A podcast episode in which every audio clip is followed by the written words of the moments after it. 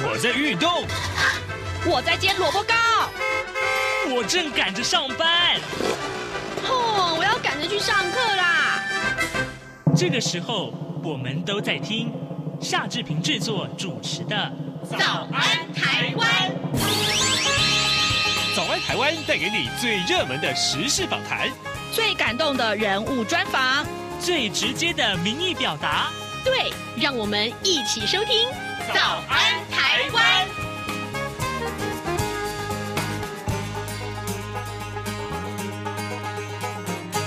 早安，台湾！我是夏志平。今天是二零二零年的九月二十三号，星期三。今天志平要跟您来探讨这个话题：美中贸易战之下的另外一个焦点，就可能集中在中芯国际上面。中国会采取哪些因应的作为呢？还有就是台厂将会受到波及，或者是反而会受惠呢？待会儿我们要为您连线台湾经济研究院产经资料库的研究员暨顾问啊，刘佩珍。我们请刘顾问来跟大家来解说这个话题。在跟顾问连线之前呢，志平有一点点时间跟大家说一说各平面媒体上面的头版头条讯息。我们看到今天《联合报》果然就是把昨天那则讯息在。重要的延伸呢，就是法警夜奔送公文，但是立法院呢，就是无异议的同意了。开议期间被押，这是修宪后首例。这指的是哪一件事呢？就是有三位立法委员啊，现任的立法委员因为贪渎案而被收押，就是要继续收押了。那么这是联合报的头版头条，中国时报还有苹果日报把这则讯息放在头版头条上面。视导台海第一线澎湖天居部队啊，蔡英文总统他。坚定的喊话，他说：“领空不容别人耀武扬威啊！怎么可以让别人在我们的领空耀武扬威呢？”就是蔡英文总统到澎湖去啊，为官兵打气。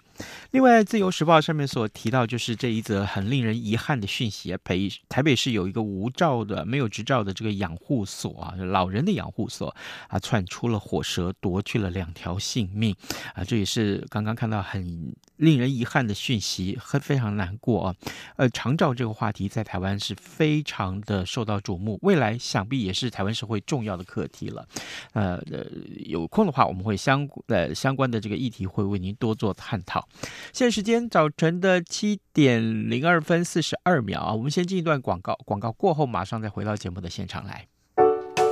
你好，哇，好好味呀，好犀利呀！这些粤语的问候语，许多人都朗朗上口。而你真的了解香港吗？央广开辟全新带状节目《这样看香港》，一周五天，规划五种不同类型的节目，通通跟香港有关。周一，香港在 online，My 雷拉外，来自香港的年轻世代要用年轻人的语言解读香港的大小事。周二，七一五公里之间。举家从香港移居来台的夫妻档朱仔与美智，将以知性、轻松和贴近生活的方式，分享台港两地生活和文化观察。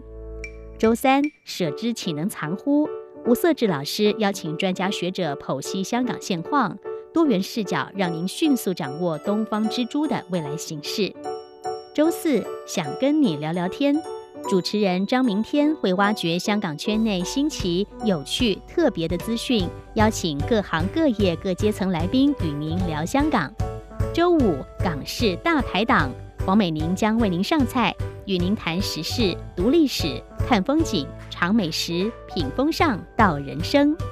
每周一到周五晚间十点到十点三十分，央广带您这样看香港。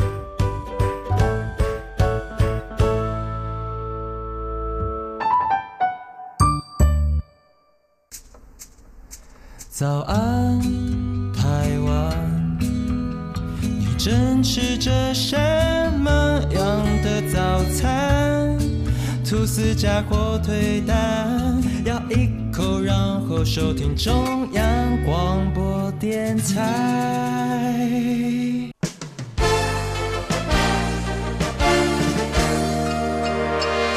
早安，笔记本。这里是中央广播电台台湾之音，您所收听的节目是《早安台湾》，我是夏至平。在今天的访谈单元里面，志平为您探讨这个各方瞩目的消息啊。各位，呃，从几年以来，我们一直在节目中不断的为您探讨有关于美中贸易战这样的议题。当然了，美中关系的恶化，让两国的贸易战也不断的在各产业延烧啊。新一波的这个贸易战的战火焦点就落在中芯国际，呃，中芯未来会不会被列入黑名单当中呢？今天志平要为您连线台湾经济研究院产经资料库的研究员及顾问啊刘佩珍，我们请顾问要为各位解说这则讯息对于两岸产业的影响到底在哪里？顾问您早。主持人早，各位听众朋友，大家好。是，谢谢，谢谢顾问一早接受我们的访问。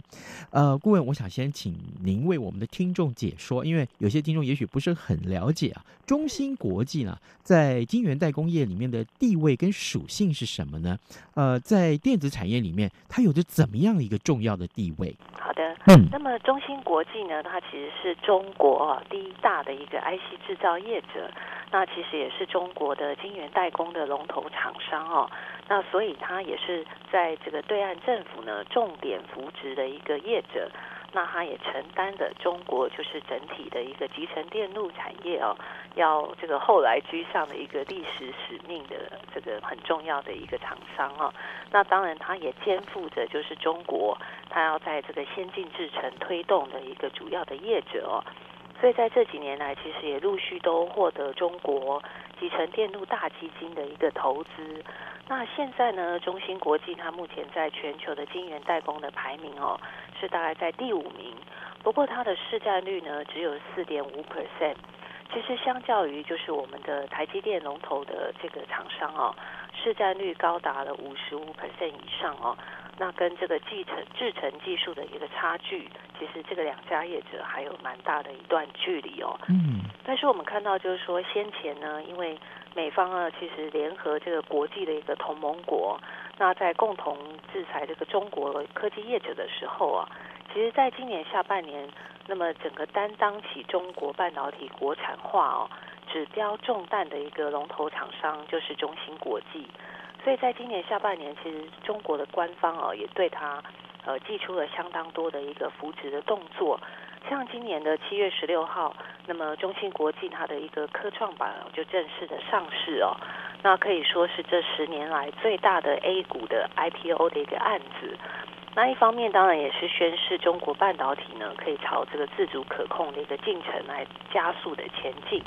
那一方面当然也是期望能够进一步借助哦。中国境内的一个资本市场的力量，那么来协助就是中芯国际的创新跟发展哦，让这个更多的一个海内外的客户能够提供更优质的一个产品跟服务。那我们也知道，就是说中芯国际它其实先前有挖角，就是过去也有在台积电跟三星服务过的梁孟松先生哦。那么在梁孟松先生他呃进入到中芯国际之后哦。那确实也在这个先进制程上呢，呃，对中芯国际有一些帮助哦。那至少中芯国际十四奈米的一个制程，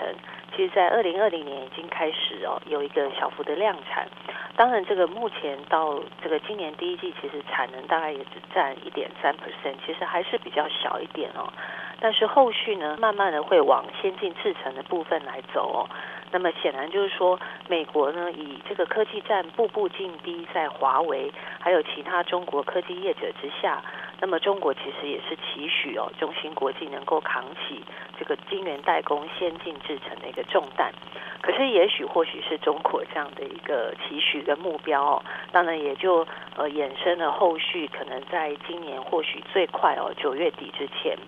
哦，可能美方的一个政府就会呃，针对中芯国际可能会寄出一些相关的制裁了。是在刚刚经过顾问为我们解说之后啊，我我想继续来请教顾问，就是美国一旦把中芯打入黑名单的话，可能会采取什么样的抵制跟惩罚呢？继美国官方呢，那么对于华为禁制令那么打击，就是中国的第一大的 IC 设计业者海思之后，那么。呃，这个也其实让海思哦会在下半年就会迅速跌出在全球前十大的 IC 设计业者的排行名排行的这个名单。那在这个之后呢，因为在美中的两强的一个竞争其实还是很激烈的，所以在今呃九月的一个上旬哦，市场就已经开始传出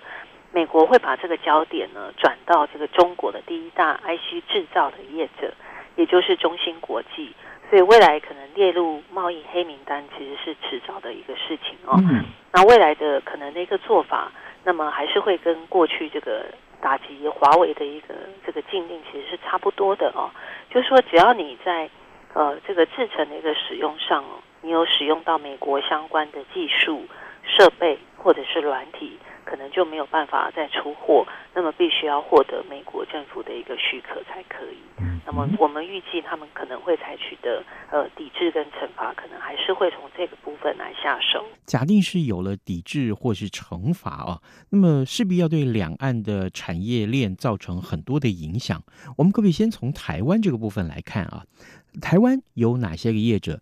一直以来都是跟中芯有业务上的往来的？也就是说啊，他们会受到怎么样的波及呢？呃，如果从这个中芯国际的部分的话，那台湾其实是有一些比较中小型的呃这些 IC 设计业者，那他呃之前可能会有下单给中芯国际。但是因为中芯国际，因为它的这个制程的一个技术哦，其实是有很多其他的同业是是可以取代它的。嗯，所以像台湾的 IC 设计业，它其实目前可能就开始转单到我们本身自己台湾的二线的一些晶圆代工厂。那这个部分我们会受到的影响就会相对的比较低，所以这个部分其实是没有问题的。所以对台湾的一个产业。呃，反而被波及到其实是有限。那我认为说，台湾来讲，我们受惠的一个状况反而会比较明显。哦，受惠怎么说呢？呃，其实最主要就是说，呃，中芯国际哦，它一旦这个被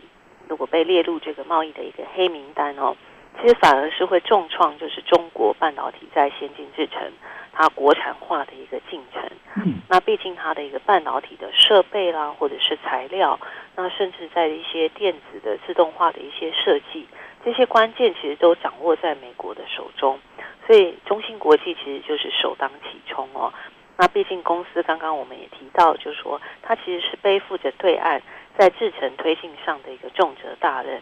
那所以这会使得原先哦它固守在这个成熟制程的部分，它的订单可能就会被转移台湾的这些二线晶圆代工业者。或者是记忆体厂的一个部分，嗯，啊，为什么会牵涉到记忆体厂？就是因为中芯国际它先前其实有帮中国本身的呃一个记忆体业者，就是兆易创新，它有帮他代工 NOR Flash 的一个产品哦。所以如果这一次中芯国际被列入贸贸易的这个黑名单，它其实不只是影响晶圆代工，它也会影响在这个记忆体的一个部分。所以这两块的话，就是台湾呃相对是会受惠。中国业者他本身在下游的一个客户就会开始就是思索，就是转单的这一块。嗯，那转单的部分就会是呃台湾目前在晶圆代工这一块还是我们的强项哦。那所以我们预计包括其实像联电，嗯，或者是世界先进，甚至是力积电的部分这一块，在这个晶圆代工，就是说像这个八寸晶圆或者是相关的成熟制程，就渴望是受惠。那另外，在这个记忆体的这一块，那么未来如果说中芯国际没有办法帮中国本身的这个兆易创新来代工的话，那下游的客户也会开始有这个转单到台湾的这个状况。那台湾的话，其实就包括了像是华邦电或者是旺宏啊，最近就会接到蛮多的来自于中国客户的一个转单哦。所以从这个呃，美国如果一下重手的话，其实反而。这个这个部分其实是会重创中国半导体业的一个发展哦，因为美国似乎正在施予这些关键的一个企业哦来卡关，那么来达到就是让整个中国先进制程停摆的一个策略。但反而台湾会在这一波，其实美中的一个科技战都扮演这个是利多于弊的一个角色，所以反而其实对台湾来讲，呃，我们又会有另一波这个受惠的一个状况。哦，原来如此。好，各位听众，今天早上之平为您连线访问的是台湾经济研究院产经资料库研究员及顾问刘佩珍。我们请顾问呢在节目中为各位分析啊，未来如果中芯国际真的可能成为美国的贸易制裁的黑名名单的话呢，那么对于台湾产业啊，有什么样的影响？事实上，我们刚刚从呃顾问告诉我们的答案当中啊，为我们的分析当中得到了一些结论，就是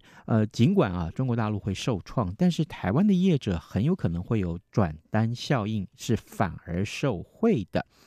好，接下来我想请教顾问呢，就是。呃，美中贸易战其实已经持续进行超过了三年了，这时间非常非常的长。想当然尔啊，呃，中国厂商不可能没有警觉啊。面对美国越来越严格的，不管是设限也好，或者是未来可能的惩罚也好啊，就晶圆代工跟电子产业来说啊，中国业者他们自己拿出什么方法来应应了？毕竟这是一个很长时间的一个策略啊。因为这个中国在近期这这两三年的确，呃，真的是面临到美国一直在所谓卡脖子的一个策略哦，嗯，就是一直掐住它呃非常重要的这些关键。那其实现在中国呃虽然就是还是推出蛮多的一个振兴半导体的一些计划，像今年以来就推出了这个所谓二期的集成电路的一个大基金，那开始进入到落实投资的一个阶段。那这个二期的一个集成电路大基金，它的规模大概是呃从一期的一千三百八十七亿人民币，那么提高到二期已经来到了两千零四十二亿人民币哦，所以这个规模其实是持续在放大的。那另外，这个中国也开始推出所谓的新的基建。新基建的这个政策，也就是说，不同于过去是所谓的呃这个基础建设啦、土木工程这些，它现在所谓的新基建，当然就比较锁定在未来的一个新兴科技领域，像是五 G 啦、AI 或者是物联网的这一些。那么中国其实都还是有企图，就是说未来希望在这些新兴科技领域呢，能够站稳他们中国的一个地位哦。那另外还有就是科创板的部分，来达到就是呃用资本市场来协助他们中国来的业者来进行发展。那另外还有就是在下半年也推出了所谓的一个新时期要促进的集成电路产业跟软体产业高品质发展的若干政策。嗯，那这个政策就比较针对是税负方面的一些减免。比如说十年呢，可以免这个企业的所得税哦，那这个算是力道上也是很大的。那最近呢，还有一个就是把第三代的半导体材料也列入他们“十四五”规划的一个当中哦，这个都是反映就是中国还是积极的在扶持他们的一个半导体产业。但是我们还是必须回归到这个最近短期的一个状况，因为中国的这个半导体产业毕竟发展还是没有达到一个成熟的阶段，那么而且在优秀的人才上，其实还是面临短缺的问题，而且同时在半导体的设备跟材料，还有一些核心的关键晶片哦。还是多是从这个国外的一个进口啊，所主要是仰赖这个部分，特别是美国的状况哦，的，仰赖也比较重一点。像是中国的半导体设备，它从美国进口这个比例上就高达了四十六 percent 哦，所以显然对岸其实在半导体业的反击能力其实是比较偏弱的。所以这也可以从最近的一个华为事件的改变可以看到，呃，其实后来华为的状况可能会后来会慢慢的一蹶不振，嗯，这个就也反映中国其实反击的一个力道上的薄弱。当然，我们还是就是说认为，在美国总统大选之前哦，可能预期美国对于中国一波波的这个科技战的一个攻势哦，嗯，还是不会停止的。好像是华为事件之后。又可能在这个中芯国际上又是箭在弦上了哈，所以短期内都会影响到中国呃整个半导体国产化的一个发展进程哦。是，但是我想中国还是会意识到这个中长期还是必须要做的，就是在自主可控国产化的这个部分，还是要继续的推动哦。只是说这个路途还是会相当的漫长。诶顾问，你提到了美国总统大选了，其实呃，距离大选投票日也大概就一个多月的时间了。那接下来我想请教您啊，诶，假设川普没有办法当选连任啊，我我觉得这个前提可能是呃众多在贸易战之下损失很惨重的业者他们的期待了哈。那这个假设性的问题，我也要请教您，川普不当选的话，那么美中贸易战。未来可能的走势是什么呢？美国对呃这个中国大陆的贸易的设限要更严格吗？或是趋缓呢？好，我想短期之内，当然十一月份美国的总统大选呢，就会是呃，其实产业界也是非常关注的一个焦点哦。嗯、那如果是拜登当选的话，那么当然美中对峙的一个状况可能就会稍微比较缓和一点。因为民主党的这个拜登，他比较不像川普，他比较偏重双边哦，所以他会比较加强是多边的谈判跟贸易。那甚至美国有机会重新重回来主导 CPTPP，那甚至而且民主党其实也比较倾向是国际的一个主义哦，他其实会比较联合共同的目标的一个盟友哦，所以拜登其实比较有可能会以结盟的方式来围堵中国。但措施上其实相对会比较温和一点。嗯，但不论是川普呢，或者是拜登总呃当选这个美国的下一任的总统，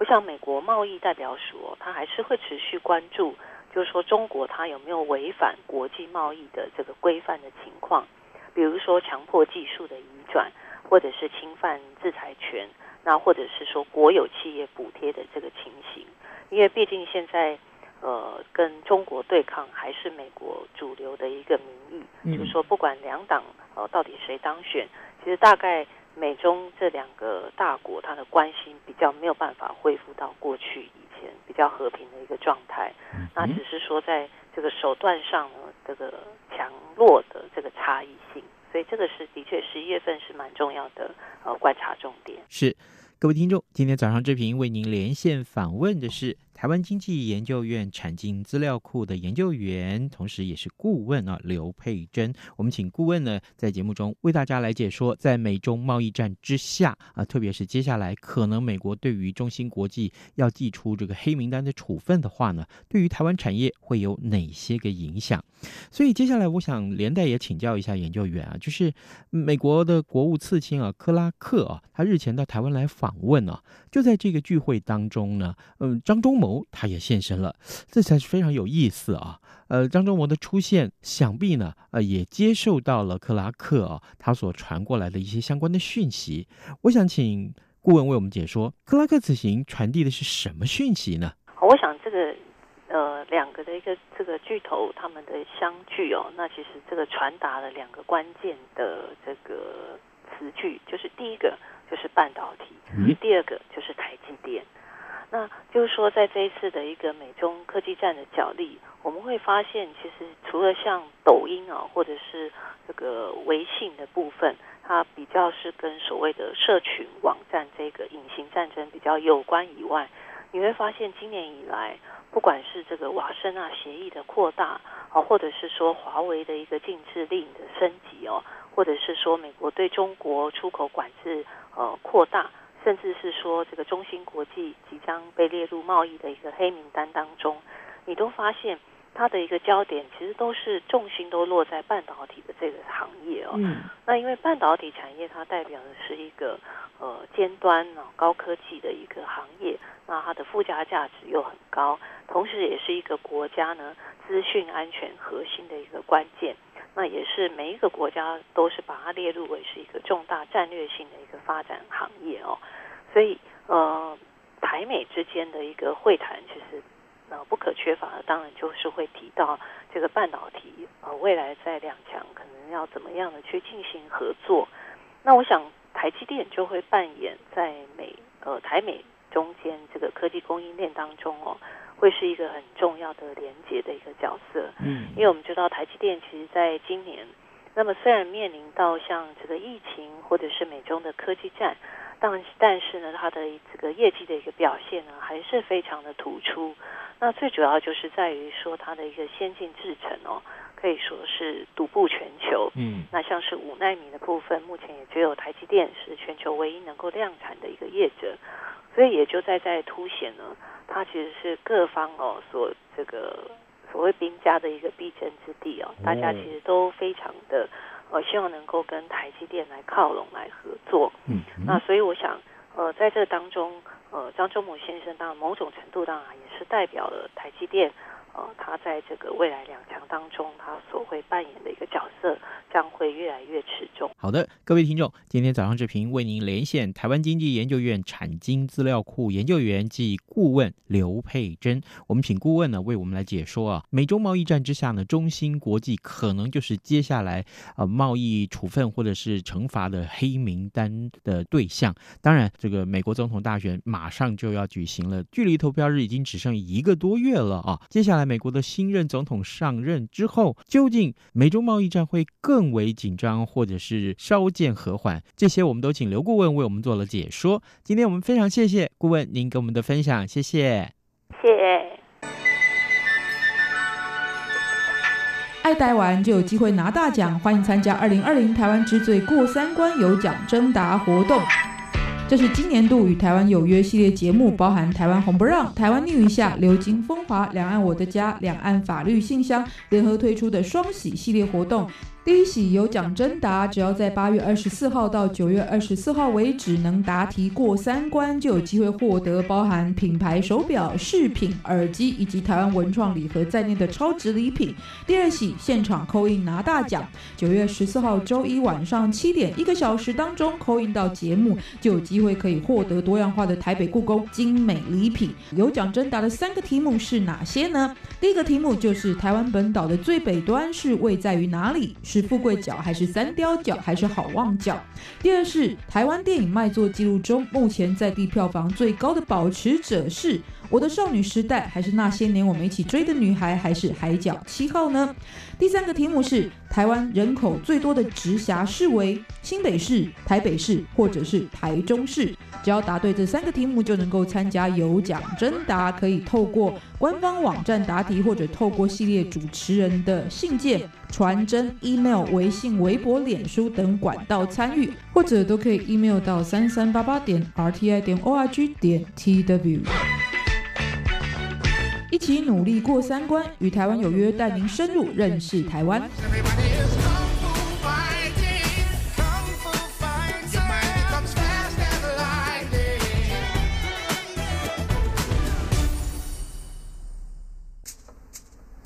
早安，台湾，你正吃着什自家火腿蛋，咬一口，然后收听中央广播电台。好的啊、接下来我们来看一看，呃，比较重要的今天会有哪些重要的新闻大事啊？我们看到今天《中国时报》上面也把这则讯息放在头版头条头版的这个位置上面。联合国七十五周年的大会，川普呛中国要为疫情负责啊，但习近平他表态说无意与任何国家打冷战热战啊。这也是我们看到今天《中国时报》把这个讯息放在、呃、很重要的版面、显著的版面上来看，事实。实上啊，这也跟我们今天的呃这个探讨的议题有关啊，就是美中贸易战，当然是跟着美国、中国两国之间的这个关系恶化是有关的。呃，目前来看啊，两国关系降到新的一个呃冰点了啊，我必须用这样的来形容。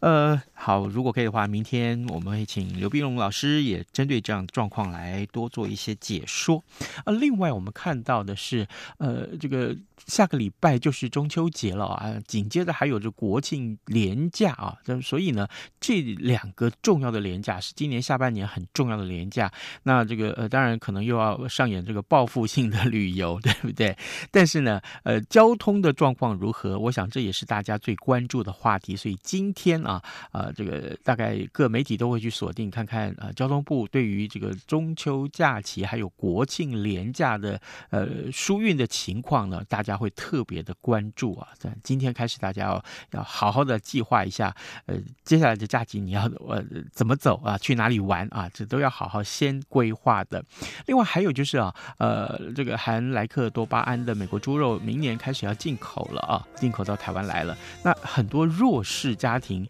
呃，他们可能没有办法有那么多的法律常识或者是一些呃相关的新闻意识，呃，万一吃到了含莱克多巴胺的美猪怎么办呢？好，这个呃，今天有一些呃环保团体啊，或者是一些民众团体，他们会来发声的，我们也为您关注。今天节目时间也到了，志平跟您说拜拜，咱们明天再见喽。反正过了十二点，好多一样被丢弃。